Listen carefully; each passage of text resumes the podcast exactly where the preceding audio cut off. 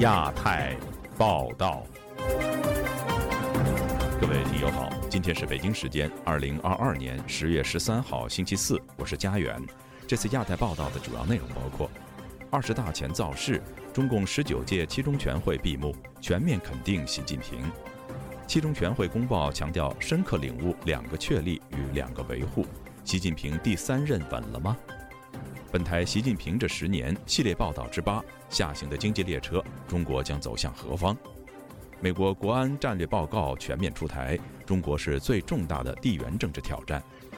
疫情多地频发，兰州文理学院数千人阳性，云南景洪高速路就地封车。接下来就请听这次节目的详细内容。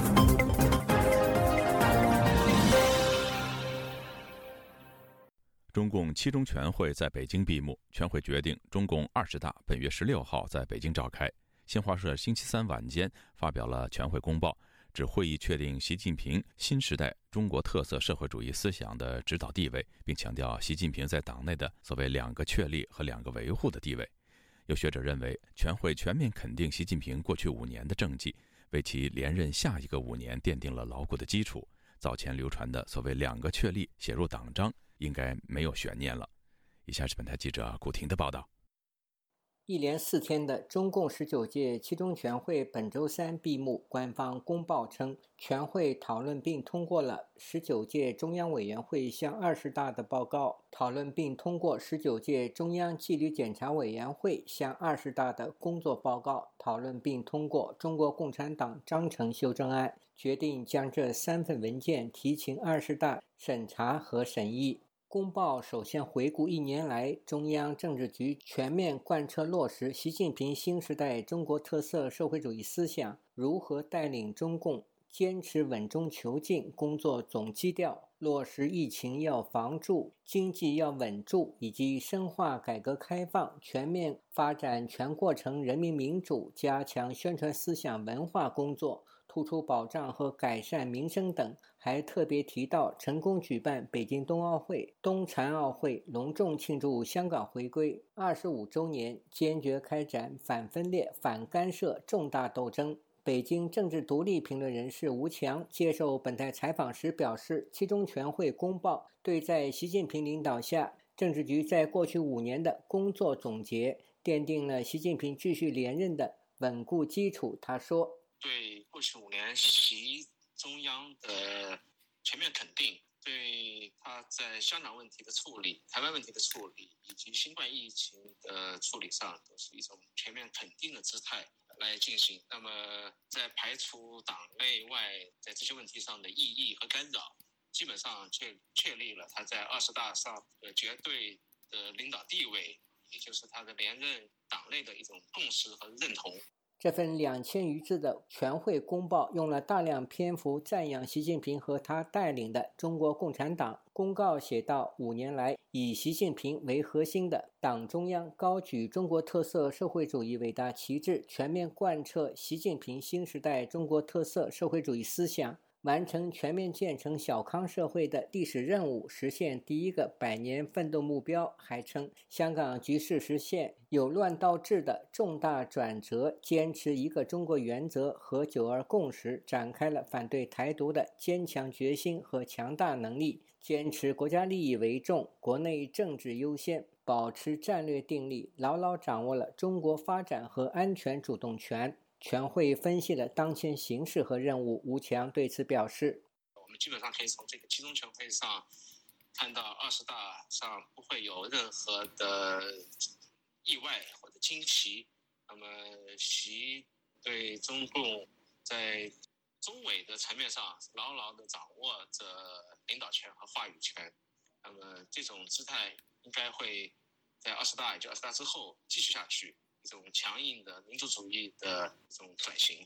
公报指出，五年来以习近平为核心的党中央审时度势、守正创新、敢于斗争、善于斗争，团结带领全党全军、全国各族人民，有效应对严峻复杂的国际形势和接踵而至的巨大风浪挑战，以奋斗有为的精神，把新时代的中国特色社会主义不断推向前进。公报除了三次提及中共中央在习近平领导下统筹对抗新冠疫情等等，他还多次强调，五年来各种成就是在以习近平为核心的党中央坚强领导下，在习近平新时代中国特色社会主义的思想指引下取得的。对此，时事评论人士钟涛对本台表示：“七中全会闭幕，表明中共对二十大会议的定调和人事安排做了最后确定。”他说：“然后两个确定也写到了这个报告里面去，估计党章里面也会有。具体到会不会有习思想，这个现在目前还不敢说。这十五年来抗疫是最大的功劳，用了这么大的篇幅把抗议写进去，也应该也是。”习的得意之作吧。其次一个就是战狼外交，反干涉、反分裂，这个双反是他的一个主要功绩，基本上和事前的预测没有什么差别。公报结尾再次突出习近平作为中共中央的核心、全党的核心地位，要求全党要深刻领悟两个确立的决定性意义，增强四个意识。坚定四个自信，做到两个维护等。另外，全会审议并通过了中共中央纪律检查委员会关于傅政华、沈德勇、李佳、张静华严重违纪违法问题的审查报告，确认中央政治局之前作出的给予傅政华、沈德勇、张永华开除党籍处分，给予李家撤销党内职务处分。自由亚洲电台记者古婷报道。中共十九届七中全会闭幕，全会公报按时发布。外界注意到，这次全会的程序相比以往发生了变化。还有舆论认为，习近平连任已成定局，这是习近平这一代人掌权后所导致的必然。以下是记者王允的报道。中国官媒新华社在周三下午五点过发布了七中全会的公报，外界已经从中注意到了七中全会程序中不同以往的信号。公报中提到。中共总书记习近平向十九届七中全会作工作报告，并就十九届中央委员会向中共二十大的报告的讨论稿做了说明。王沪宁则就中共党章修正案向七中全会做了说明。英国格拉斯哥大学研究中国高层政治的博士后陶礼告诉本台，这种做法是有悖中共以往惯例的。以往换届的党代会往往是准备继任者来担任起草组组长，组织起草；而在上次十八大之前的十七届七中全会，是习近平做十八大报告讨论稿和党章修正案讨论稿说明的，而不是当时在任的胡锦涛。陶礼分析说，党代会报告是中国共产党的最权威的文件，报告由谁来起草至关重要。从目前公布的消息看。大会报告的起草组组长很可能是习近平，虽然官方对此的说法还不够明确，但舆论更多是集中于这次公报对习近平连任中国最高领导人、维持目前专制独裁体制的暗示。陶礼观察到，从这次全会公报的内容看，基本体现了习近平的思路，但他仍然认为，不到最后公布，外界还是对习近平是否连任的问题。难以下定论。在本次公报中，可以看到有十四处提到了习近平的名字，并且强调全党要深刻领悟两个确立的决定性意义，增强四个意识，坚定四个自信，做到两个维护。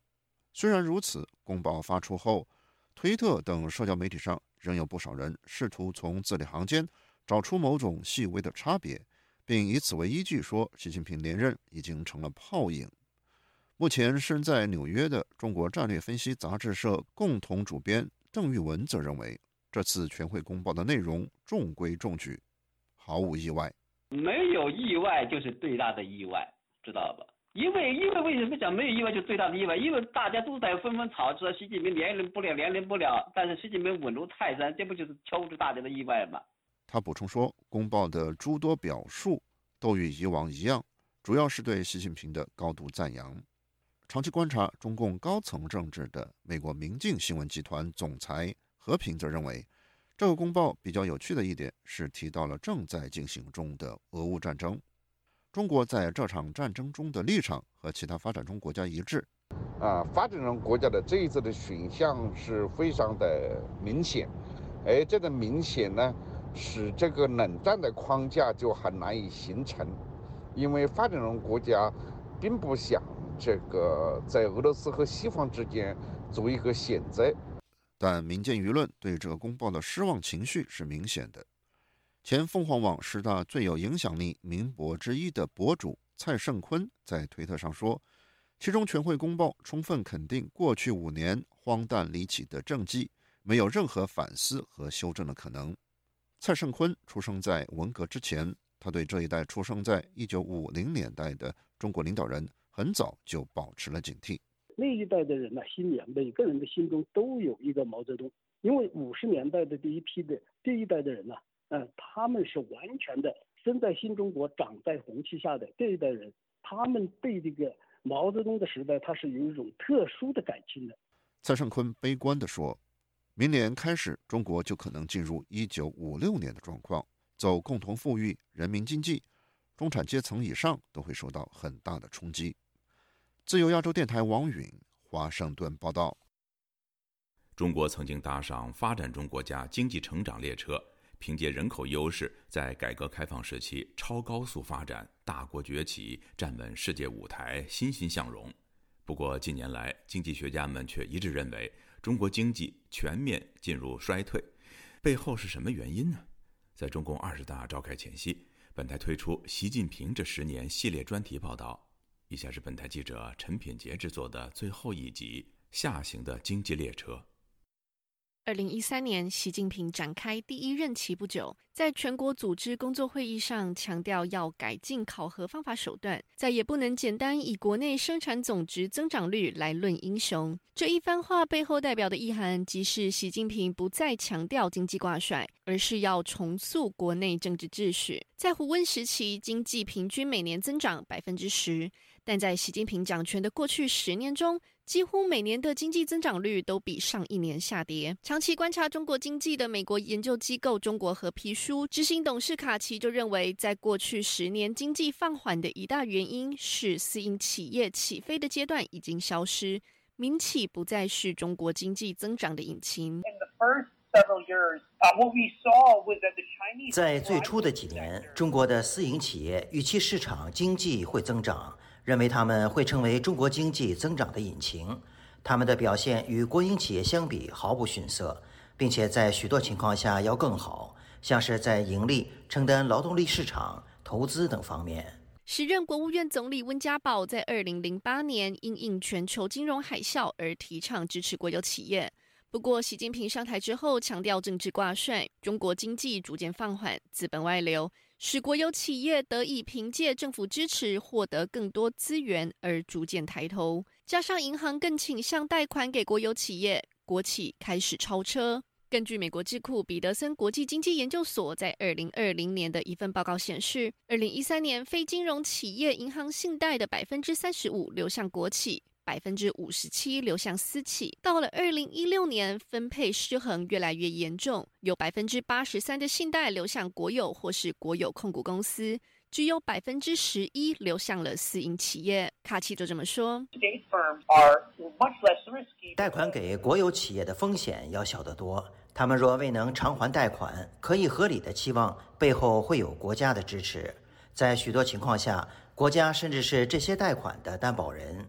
无论如何，这些贷款都是出于政治目的，最终流向国有企业，使他们能推动经济增长，对经济的掌控远远超越了民营企业。不过，有多份研究表明，无论政府提供多少支持，中国的国有企业生产率都低于私营企业。国进民退在成浪潮，也使民营企业的处境雪上加霜。身为民营企业家的前青海省政协委员王瑞琴就感叹。民营企业必须通过国企挂靠代持和国企混改等手段，才有机会生存。根据中国国务院国资委的信息，二零一三年以来，中国国有企业改制重组，引入各类社会资本超过二点五万亿元。王瑞琴这么说：“真正目前一些企业还在运转的，主要是靠政府工程。真正的民营企业、民间资本重新投资的几乎没有。实际上也做到了，现在很多企业都都主给政府写信说：‘你把我收编吧。’我把我的企业交给你政府吧，根据中国国家统计局的数据，过去十年间，私人控股企业数量不断攀升。王瑞琴认为，设立公司并非难事，真正的考验是如何生存。政府如果要想让经济得到发展，他必须得改变对民营企业的态度。中国现在最大的问题是上上下下对这个国家、对这个体制没有信心。中国这样的一种状况，那么中国的民营企业不会有希望。中国的民营企业没有希望，中国也没有希望。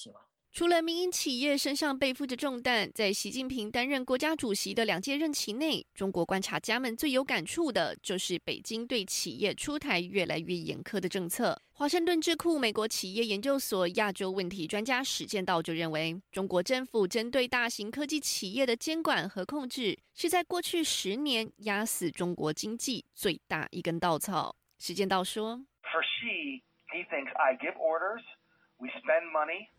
对习近平来说，是我下达命令，我们花了钱就应该要有科技进步。科技发展以前有国家影响，但现在是由国家主导，国家决定要发展什么技术，并分配资源。如果在范围外进行太多创新，就不会被视为对中国的祝福，反而是潜在的威胁。就在两年前，蚂蚁科技集团负责人马云批评中国缺乏金融生态系统的风险，惹恼了北京的领导人，使习近平亲自叫停蚂蚁上市的计划。这颗震撼弹也透露了中国政府对科技巨头快速增长的影响力感到不安。时间到，告诉本台，习近平将这些企业巨头视为潜在的威胁，而展开一连串的攻击，阻碍了创新发展的机会。他说。习近平将成功的私营企业列为腐败或野蛮。他们说的资本野蛮生长，基本上意思就是叫你不要太成功。在此之后，一句强化反垄断和防止资本无序扩张，吹起了中国改革开放四十年来针对民营科技业最全面且严格的监管风暴。雪上加霜的是，最近几年的整顿之下，当局对民营企业的打击往往与政治画上等号。中国政府陆续抓捕了多位民营企业家，其中包含重庆的李怀庆、河北的孙大武。这些企业家遭到当局以非法集资、非法经营或是妨碍公务等罪名抓捕关押。熟知商界的王瑞琴是这么描述与民营企业主相关的案件：基本上，这个公检法它有一个规则，如果你是民营企业主。我呢，尽量把你民事案子给你往刑事上靠。那么刑事的案子里头呢，我尽量我给你往靠靠黑走，在这个名义下没收了很多民营企业的资产。王瑞琴感叹，习近平上台时接手的是共产党从建政以来留下最好的摊子，是个对于企业家来说群星灿烂的时代。这都是改革开放四十年来的成果，到他手里都给你挥霍了，都给你毁了。研究中国政治经济的马里兰大学政治学院教授皮尔森就认为，中国近年来通过政党国家资本主义的新模式，将法律与企业、经济、国家安全绑在一起。皮尔森这么说：包括扩大国家对企业的控制，无论是在国企或私营公司。习近平希望在所有企业中能有明确的党代表及党支部，无论是国企、私营还是外资企业，并在董事会中拥有某种形式的党员身份。在习近平领导下的中国政府，除了通过反垄断、海外上市审查等政策实施外部监管，也要求民营企业、外资企业建立党支部等内部改革。截至二零一六年底，中国两百七十三万家私人企业中有百分之六十八建立了党组织，在十点六万家的外商投资企业中，已经有百分之七十建立了党组织。皮尔森指出，中国政府要求企业对党忠诚，进一步模糊了党国与企业的界限。当党与企业的界限越来越模糊，市场那只看不见的手就越来越清晰。有了一把刀架在企业脖子上，这些商业巨头纷纷响应政府的共同富裕政策。但是外界担忧，中国的共同富裕却只是当局夺富人之财的借口。在纽约的政治经济专家秦鹏是这么看待中国版本的共同富裕：中国那些财富榨取了之后，在这些高层的权贵阶层花掉了，或者呢是干脆就花到了海外，对吧？大法币。官员们从中去捞取这个财富。所以呢，真正的这个财富的再分配的这个角度来讲的话，民众普通的民营企业并没有获得太大的一个好处。此外，在习近平两届任期中，与西方国家关系恶化也是秦鹏的担忧所在。甚至有观察家认为，习近平掌权之后逐渐背离市场机制，离改革开放越来越远。加上二零一八年的中美贸易战，进一步使中国经济下行。秦鹏这么说：国力消失。市场经济全面倒退，速度快速下跌，个人的消费能力持续的下降，国际关系持续的恶化，整个呢会越来越成为经济的一个孤岛。这个是我们看到的，呃习近平的执政十年发生了一个巨大变化。在习近平寻求第三个任期之际，正好面临全球经济从新冠疫情中逐渐复苏。但是中国仍在经历极端防疫措施和动态清零，这也是造成近期国内经济疲软的重要原因。世界银行等国际机构纷纷预测，中国今年的经济增速只有百分之三左右的水平。在下周，习近平是否连任的答案即将揭晓。若不改变动态清零这套旧剧本，中国政府应该如何挽救萎靡不振、持续下行的经济发展？不仅全世界的眼睛都在关注，中国人民也殷殷期盼。自由亚洲电台记者陈品杰华盛顿报道。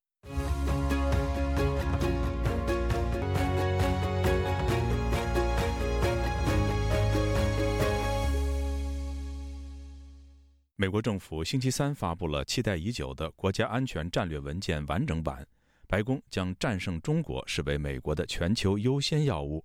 美国国家安全顾问沙利文更明白地指出，与中国的竞争是美国最重要的地缘政治挑战。以下是记者经纬的报道。美国国家安全顾问沙利文在十月十二日的早间记者会议上说，美国政府强调国家安全战略的两个优先事项：大国竞争和应对气候变化、粮食短缺等跨国挑战。他说，这一切基于美中日益激烈的竞争及俄罗斯发动的针对乌克兰的战争。美国在这两个基本战略挑战方面已进入决定性的十年。他说。We recognize that in the geopolitical space, uh, the PRC represents. 我们认识到，在地缘政治的领域，中华人民共和国是美国最重要的地缘政治挑战。虽然这将在很大程度上在印太地区发挥作用，但也对全球构成挑战。沙利文在讲话中特别提到中国，他强调，俄罗斯对乌克兰发起战争或者威胁使用核武器，不能转移拜登政府。评估中国是一个更为关键的挑战。这份四十八页的报告明确指出，中国是唯一一个既有意图也越来越有能力重塑国际秩序的竞争对手。同时，美国还要遏制危险的俄罗斯。沙利文说，美国政府的战略是继续加大国内投资，确保竞争优势，并建立最强大的国家联盟，以发挥美国的影响力。他提到，美国将采取双轨制。即与任何国家，包括地缘政治对手合作，共同应对挑战，还要深化和加强与民主国家的合作。美国已将与欧洲、印太地区国家、北约和七国集团的联盟视为这一战略的核心。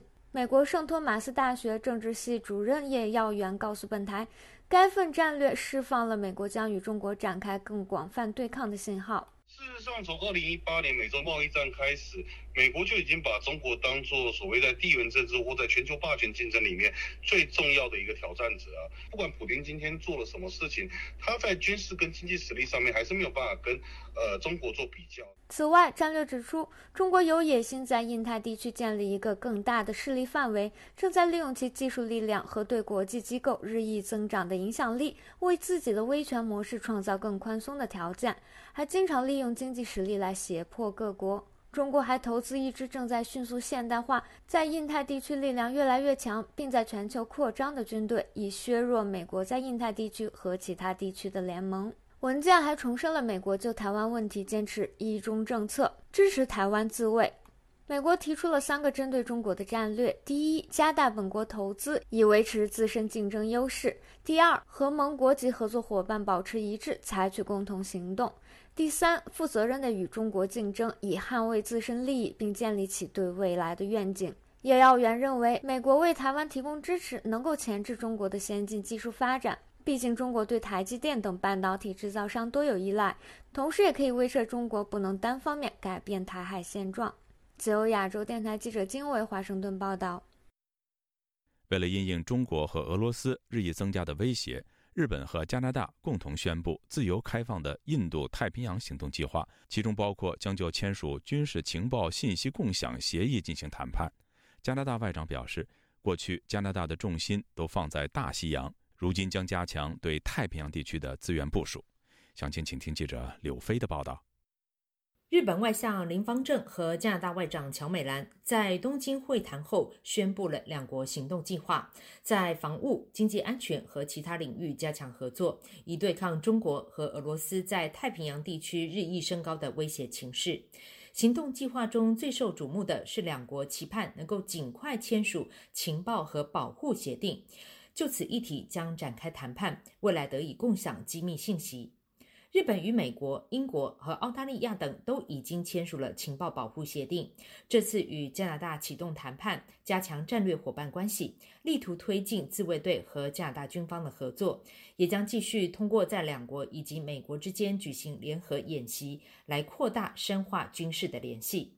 乔美兰本周先抵达了韩国访问，接着到日本。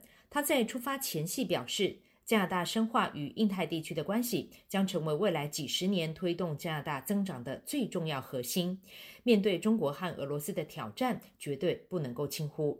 We've always invested a lot in the transatlantic relationship, and you know, even 我们过去总是投资很多精力还有金钱在大西洋事务上，但现在情况改变了。我和美国国务卿布林肯以及许多的盟国外长都讨论过。大家都积极研拟新的中国政策，加拿大也不例外。加拿大即将出台印太战略，在加拿大智库麦克唐纳劳里埃研究所和日本国际事务研究所都担任高级研究员的米勒肯定加拿大和日本的最新合作。他透过邮件对记者表示，日本是加拿大雄心壮志的枢纽，将成为加拿大印太战略中重要且可靠的伙伴。乔美兰部长和日本签署的行动计划朝着正确方向迈出了积极步伐。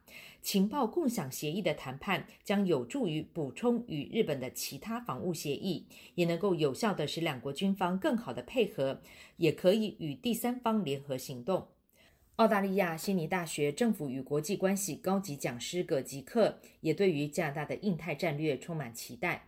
他说：“加拿大是中等国家，虽然在国防军事上不能够成为主要贡献者，但依然能够透过多种方式与盟友一起合作，包括加强基础设施和资源提供等方式。” What is going on in Europe could apply in in the Indo-Pacific, and obviously, 欧洲正在发生的事情适用于印太地区。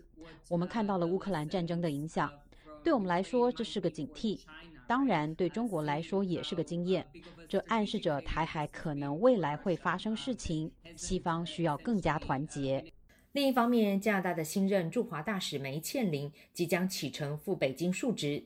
加拿大的总理特鲁多周二特地与梅倩玲开会，提及他在北京推进的优先事项，称梅倩玲将能够很好的向中国表达加拿大的立场。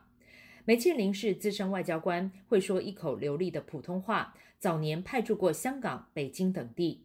自由亚洲电台记者柳飞温哥华报道。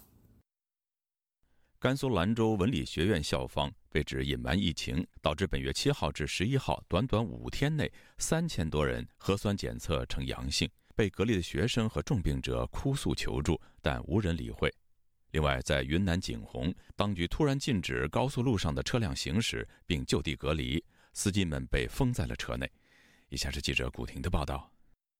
中共二十大前夕，中国新冠疫情不断升温，地方官员为了保住乌纱帽，想方设法控制疫情，但防疫方法越来越奇特，疫情非但没有被遏制，反而加剧了疫情的扩散。本周二，甘肃省兰州文理学院学生在网上呼救。该校的一万名学生从本月七日开始发现第一例核酸阳性，至本月十一日，核酸阳性者超过三千。学生说，被隔离的三千人已全部被交叉感染。该校学生在微信群四的一名被困的感染者在群内哭诉：“你们救救我吧，不能这样坐视不理啊！我本来吃着就不行，我是你爸，我的告诉我只有一百斤，我根本扛不住了，快救救我吧，求求你们了！我班主任求求一天了，就是没有人来，你们怎么都能这样呢？不把学生的命当命吗？这位学生接着说，他无数次致电幺幺零报警，以幺二零急救中心，对方始终不接电话。当地一位大学员工赵先生本周三对本台披露，校方原以为把学生转移隔离、隐瞒疫情就万事大吉，但是疫情迅速扩散，学生通过微信发出求助，没想到消息传到了境外。一个礼拜以前，他那儿也发现了四五百个感染者，还还是密接者，接着两天之后，拉走了有两千人。去集中隔离去了。呃，现在有兰州有点风声鹤唳，我们小区里现在都不让下楼做核酸了，都是上门做了。呃，政府放出来的东西，让你知道些啥，不知道些啥，他他是有有有掌控的。赵先生说，兰州一名年轻人因近期在网上说要封城，被拘留七天，罚款两千元。因为你不是官方发布人，你发布了就是谣言。你哪怕早一个小时、早两个小时，你都是谣言。你说实话也不行。中华文化出版社总编辑张元在其个人账号披露，根据部分师生的反馈。校方和其他相关负责人为了隐瞒消息，导致了人口密度极大的学生宿舍楼中出现了大规模交叉感染。兰州文理学院部分学生和学生家长反馈，兰州文理学院的有关负责人存在不作为、乱作为、欺瞒中央、瞒报重大疫情的现象。中国官方周三通报，过去一日新增一千七百六十例新冠本土个案。包括三百七十四例确诊和一千三百八十六例无症状感染。新增本土确诊个案中，山西占最多的七十八例，广东四十三例，北京有十例。在云南景洪，全市行驶中的车辆周二全被贴上封条，一律不准离开高速公路。车上人员被直接送到隔离点进行检测和隔离。有网民说，在此期间，所有人吃喝都在车上，想方便亦在车上解决。网民指当局的政策太过分。另有网民说，东北三省也有类似情况，有司机已经被困在车内七八天。网民提供的图片显示，在景洪当地的公路上，望不到尽头的车辆在原地等候。不少网民批评当局的防疫政策愚昧和变态。深圳居民张海告诉记者，当地部分地区仍然处于封控状态。他说：“昨天深圳这边又出现了三十三例，很多地方都被封控了。啊，又发现了一个什么变异的，它的毒性肯定是越来越弱的。但是鱼鳞大敌似的，还是折腾的老百姓。这边就是每天做核酸，你不做核酸，什么地方都去不了。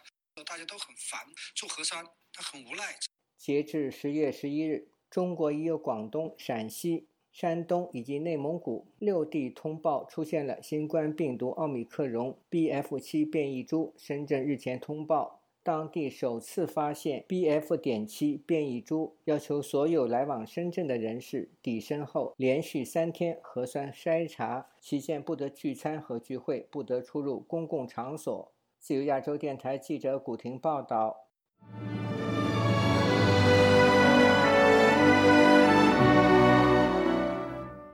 有越来越多的报道中国新闻的外媒记者成为新闻事件的主角。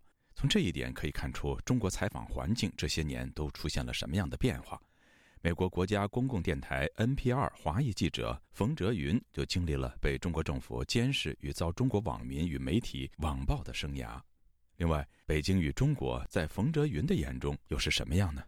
以下是本台记者唐媛媛的报道。反华媒体又圈养了一个间谍，偷偷潜伏中国被揪出，他是谁？在中国网易与百度上搜索“冯哲云”三个字，会出现这样的文章标题：美国国家公共电台成了中国网民口中的反华媒体，而冯哲云的亚裔面孔更让他在网上饱受种种粗俗不堪的人身攻击。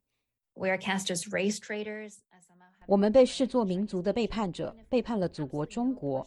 尽管在过去，我们与中国从来没有过私人的连结，也不曾在中国工作或居住过，冯哲云十一日接受美国斯坦福大学颁发肖伦斯特新闻奖的活动上说道：“冯哲云被视为叛徒，在中国的网络世界遭挞伐，网易上的文章还称他是被洗脑的一员，成了西方的俘虏，并开始从事各种危及中国利益的活动，动辄被扣帽子，被当成间谍，这也是他难忘的北京特派记者经历之一。” Chinese state media outlets, local government officials.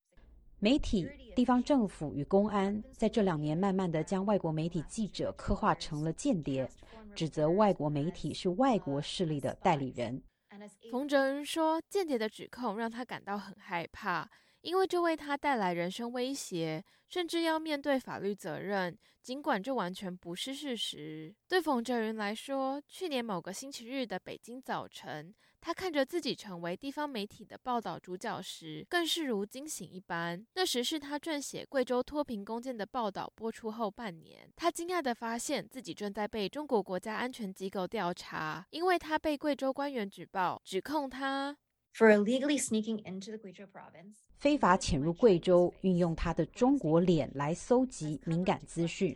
冯哲云表示，这项指控是中国官方透过媒体对他进行法律威胁，并可能为他带来非常严重的后果，例如被法院判处无期徒刑。尽管他最后没有收到官方正式警告文件，但回想当时，他真的很害怕。在冯哲云被地方政府举报前，他的同行澳大利亚籍华裔新闻工作者陈雷已经在中国的牢里。中国政府二零二零年逮捕陈雷，他当时是为中国央视所属的英语频道中国环球电视网担任财经节目主持人。直到二零二一年二月五日，中国以陈雷涉嫌为境外非法提供国家秘密罪正式。逮捕他。二零二二年三月三十一日，陈雷一案在北京闭门开庭。澳大利亚外交人员未被允许旁听，陈雷被视为是澳中关系恶化的牺牲品。像冯哲云与陈雷所经历的黑暗前路似乎还不见光亮。冯哲云认为，外媒在中国采访的生态只会越来越糟。但冯哲云说，在中国的外媒会尽可能的不离开中国，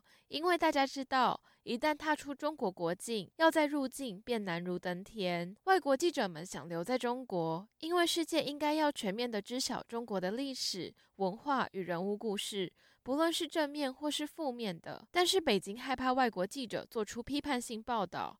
因此，透过不颁发签证等方式，大幅削减外国记者在中国的数量。冯哲云认为，在过去三年，他能幸运地继续留在中国的原因，是因为他是美国国家公共电台留在中国的最后一位记者。如果把我驱逐，或是阻止我再进入中国，会代表中国驱逐美国的国家公共电台。这对北京而言，会变成外交上的冲突升级。尽管冯哲云能够留在中国做报道，他的采访也是时刻被人监控，这是许多驻华记者都有过的经验。而他的例子是：On every reporting trip, being 每次出差采访时，我都会被人跟踪。尽管我尽量在出发前几个小时才购买机票还有车票，但我还是会很快的被发现。此外，中国的审查也更严密且无所不在。冯哲云指出，许多接受外媒访问的受访者会被骚扰，很多匿名的受访者尽管做了匿名以及声音处理，他们仍会被找到，还被中国政府威胁。这些受访者后来常会联络冯哲云，希望他把他们的采访报道内容移除。同样参与颁奖活动的斯坦福大学广播学系教授潘杰在会议上分析，中国排除外籍记者的做法，目的在为新闻主题设置框架，使中国社会只能关注政府想要人民关注的事。State media and Chinese government control 中国官媒与中国政府控制着哪些国际讯息可以流入中国。但潘杰警告，中国若是持续限缩中国的新闻报道自由，那官员对于实际的社会理解也将不全面，不利于中国官员有效的治理国家。肖伦斯特新闻奖是斯坦福大学以慈善家沃尔特·肖伦斯特命名，每年颁发一万美元的奖励给专门报道亚太地区新闻的杰出记者。自由亚洲电台记者唐媛媛华盛顿报道。香港有十四名中学生因为在校内升旗仪式时在操场吃早饭和没有起立致敬，一遭副校长指触犯了国安法，被校方勒令停课三天，引起各界的议论。有家长质疑这是教职人员小题大做，重罚学生，借机向当权者表忠。有前老师也表示，国安法后学校宁往勿纵，把白色恐怖引入了校园。请听记者陈子飞的报道。香港圣方济中学因为有学生在升旗典礼中没有站立或在吃早餐，被要求停课三天和立即离开学校事件，本周经过网媒披露之后，引起各界关注。根据多家香港媒体的报道，校方在周一发表声明交代事件，表示是按照教育局的要求，每周在学校举行升旗仪式。在上周三举行早会前的升旗仪式，有十四名学生没有回到教室或到操场集合，行为不尊重，被处分停课三天。就说有与家长沟通，有安排被停课的学生上网课，以及安排训导和辅导，但并没有提及学生犯国安法一事。但被惩罚学生对事件有不同的说法。有学生向媒体表示，副校长警告时指他们的做法是犯了国安法。他们表示，疫情停课太久，忘记了周三早会时会有升旗仪式，也没有听到播放国歌。知道之后已经马上站立。又说，对于学校指他们犯国安法感到诧异。有学生表示，担心有关的记录对日后升读大学会有影响。儿子在香港读中学的家长叫太太表示，有留意这些事件，质疑学校要求学生停课是惩罚过重。访问学校是教育和培养学生的地方，为何为了一宗小事剥夺学生学习机会？认为是有人为了表忠而小题大做。现在很多人就是可能为了表忠，让当权的人知道，哎，我是一个把你的法律守得很紧，哎，我会管教我的学生的那那些人。我觉得香港其实真是有这个问题，有一些人把一些呃法律都歪曲了，然后。做成一个好像是人人自危的一个情况，觉得当然是不健康。曾经在中学担任老师的插画家 V.A. 王 Sir 对本台表示，一般在学生犯了很严重的过错，学校才会采取停课做惩罚。据他了解。如果学生的行为有可能犯了国安法，当局没有要求学校马上惩罚学生，而是要求学校通过教导指引学生。他担心其他学校也会模仿这种宁往勿纵的处事态度，把白色恐怖带进校园。有国安法开始之后，就学校的自由就越来越收紧了。看到不同的学校已经有。自我审查嘛，呃，就算是政府不给抓了，他们自己也抓了同学，然后罚同学，形成这些白色恐怖，很不健康呢。但是都会变成常态，我觉得不同的学校会学这些学校的做法，然后会越来越恐怖。十四平原双普表示，这一次的事件是国安法实施后香港的写教，学校重罚学生以表忠。他批评学校做法，事件反映宁左勿右、鼓吹学生斗学生的风气已吹到香港。人家不面向国旗行礼，你要罚人家停课，那你学校存在的目的是什么？你学校不是春风化雨，是腥风血雨，你根本搞的是一种对小孩子的心理的屠杀。官方是。左转一点点，那其他人完全左转九十度。这个左的意思是说，一定要紧跟党国做足做满。你要去猜测那个政权要求你做什么，你就做那个东西，你就可以高升。你的权利、你的荣誉都是来自于集权的肯定。宁左勿右，现在风气越来越盛，这个是等于。文革的风气吹向香港。双普表示，法律要求参加升旗礼时要面向国旗，但这十四名学生当时候并没有参加升旗礼，他们没有站立，也不是犯法，更不会犯国安法，最大的可能只是犯校规而已。就亚洲电台记者陈子飞报道。北京市打算拟定政务窗口服务人员规范，试图改善门面形象。草案要求佩戴工作牌。党员应戴党徽，仪容举止、服务态度都有规定。甚至系列所谓文明用语和服务禁忌，并明定禁止用语。不过，能不能够落实，恐怕是另外一回事儿。今天记者夏小华发自台北的报道。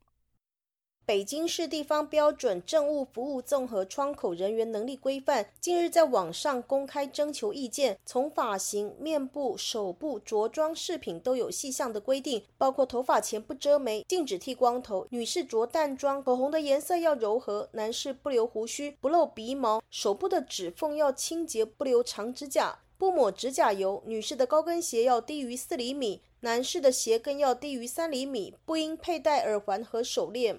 这项从头管到脚的规范草案，还要求党员要佩戴党徽，服务态度应该温和，语气要亲切，要使用“请”“您好”“谢谢”“对不起”“再见”等文明用语，使用普通话，使用先生与女士的尊称。接待的时候应该要问候服务的对象。草案明定，服务过程禁止出现的行为，例如工作时间网购、炒股、打游戏、浏览视频、网上聊天、拨打私人电话。禁止接递文件资料出现丢、扔、抛、甩等行为，并禁止单手指人和物、倚靠、抱胸、叉腰、托腮等等。意见稿还列出了十句服务过程中禁止使用的用语，包括“我不知道，你去问某某某”，不行，不清楚，急什么？没看我正忙着吗？怎么不说清楚？我不是说过了吗？找领导去，我管不着。快点，我下班了，有牌子，自己看清楚了再来。你看不懂汉字吗？以及其他有损窗口形象的用语，对北京市定定政务窗口人员规范。制台中国异议人士龚宇健接受自由亚洲电台采访表示。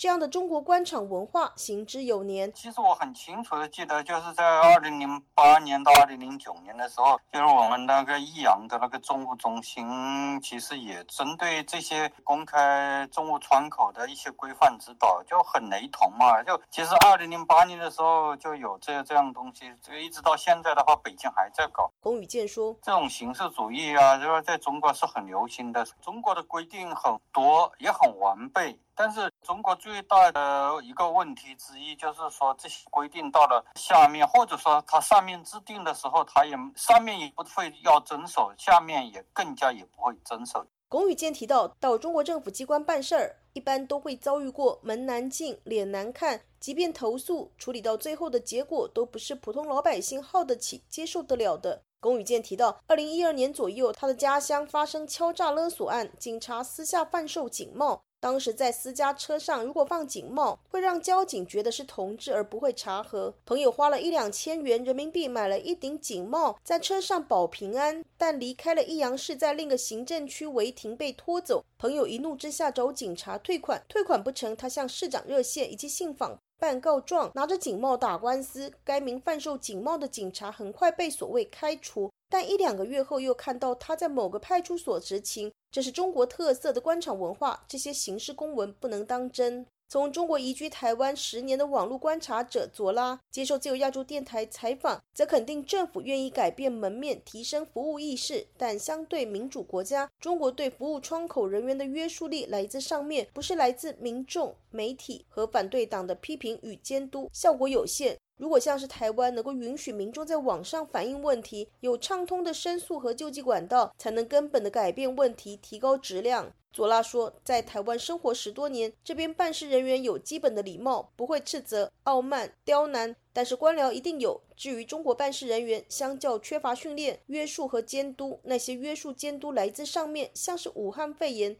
基层工作人员就非常粗暴，没有民众、媒体监督，政府纠错能力和效率差很大。佐拉提到，以前中国服务部门人员被长官要求不得索、拿、卡、要四种行为。索取贿赂，拿就是拿取，索和拿就是都要拿取贿赂，一个是主动的，一个是被动的。然后卡就是故意刁难人家，要就是故意要一些交换条件，这都是。办事人员利用他手中的权力去换取利益的一个方法。现在的话，索拉卡要是肯定不敢了，上班喝酒也肯定不敢了。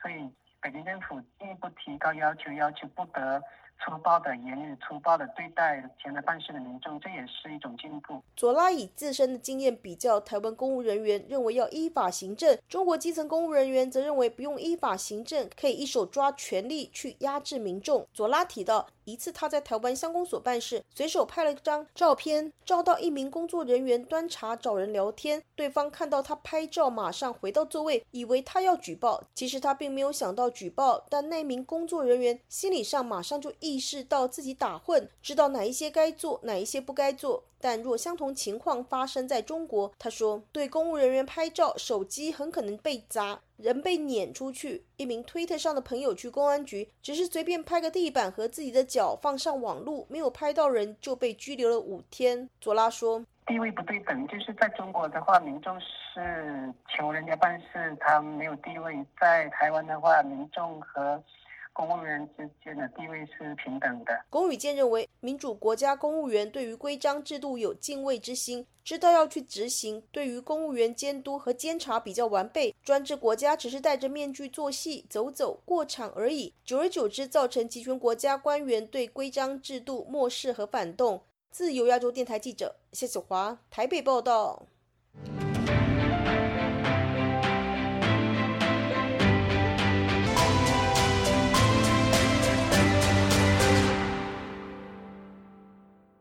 英国首相特拉斯当选前后的一个重要议题，就是他会否正式把中国提升为所谓威胁级别。首相府早前的消息指，结果将于今年年底前公布。然而，多家英媒最新引述消息披露，特拉斯将于日内正式将中国列为英国的威胁。中方狠批英国政府抱守中国威胁的旧思维，只会损人害己，没有出路。以下是记者吕希发自伦敦的报道。英国首相特拉斯在参选期间盛传曾经承诺，当选以后会把中国提升到威胁级别，也就是几乎和俄罗斯同级。他上个月和美国总统拜登会面的时候，也向拜登确认将会重新审视英国国防外交战略，以应对中俄威胁。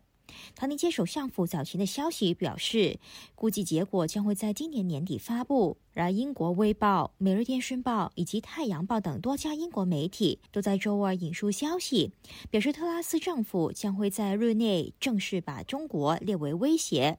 唐宁街首相府在回复传媒查询的时候，并没有回避“威胁”这个字眼。以下我的同事读出：正如首相所说。俄罗斯仍然是英国的最大威胁，但中国对我们的价值和生活方式构成最严重的长期威胁。英国前首相约翰逊去年三月发布国防安全以及外交政策综合评估报告，为英国未来的国防外交定下了战略。报告原本把中国列为系统性竞争对手，而早于特拉斯在上任以前，已经有消息透露。特拉斯有意把中国提升到威胁的级别，也就是意味着中英两国可能不会再有经济伙伴关系。英语的最新消息更显示，特拉斯有意把步伐加快，迅速重新定义英中关系未来的方向。对于特拉斯突然加速，英国《卫报》引述消息。表示这是因为英国教育部日前发表声明支持中国在英国的三十家孔子学院，引来首相府不满，要求教育部更改声明，转为呼吁外界举报孔子学院的可疑活动。报道指出，特拉斯因而决心尽快把中国定性为英国的威胁，以释除官员和北京打交道时候的困惑，同时透过展示强硬立场，争取党内支持。以据英国的香港时事评论员钟建华接受本台访问的时候表示，今年从香港问题到禁止华为参与英国五 G 建设。英国政府从约翰逊年代已经逐步开启对华强硬路线。英国军情五处处长和美国联邦调查局局长更含有就中国威胁联合发声。而特拉斯自从出任外相以来，一直以对华强硬见称。周建华认为，他把中国定性为威胁不足为奇，而他急于在近期进一步确立对华鹰派政策，也和他当前面对的执政危机有关系。我觉得真係同佢一上台就几铺撞板。我觉得和特拉斯一上任就接连遭到阻碍有关，包括减税方案要收回，甚至有传闻说他到圣诞节之前就做不下去了。所以我相信他为了挽救自己的政治前途，对华强硬，在现阶段而言在国际社会和英国都是有市场的一招。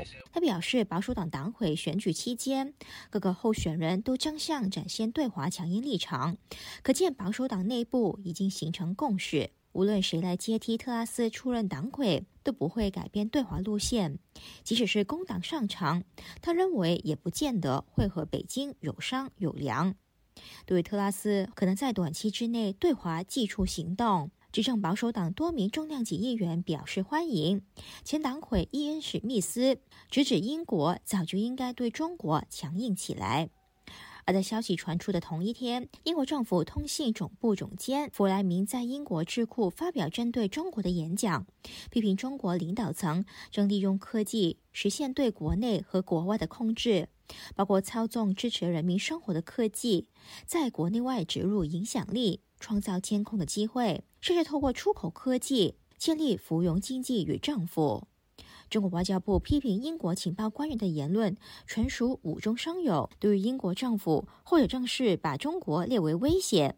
中国外交部重申，中国的发展给世界带来更多机遇，而不是挑战和威胁。促请英国新政府客观理性看待中英关系，并警告抱守中国威胁的旧思维只会损人害己，没有出路。自由亚洲电台记者吕希，英国伦敦报道。听众朋友，接下来我们再关注几条其他方面的消息。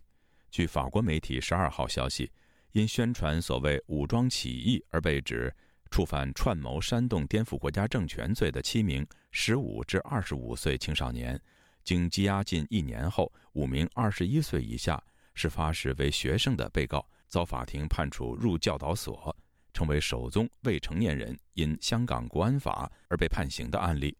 联合国人权事务高级专员办事处。对裁决表示震惊，重提联合国人权事务委员会曾敦促香港废除国安法，期间不要使用，对国安法仍在实施以及针对未成年者表示遗憾。美国犹他州在2020年新冠疫情初期开始推出线上婚礼仪式服务，而且该州承认同性恋婚姻，这吸引了全球同性恋伴侣通过 Zoom 在犹他州举行婚礼仪式。当地官员表示，自今年春季以来。来自中国同性伴侣的结婚申请数量明显增多。各位听众，这次的亚太报道播送完了，谢谢收听，再会。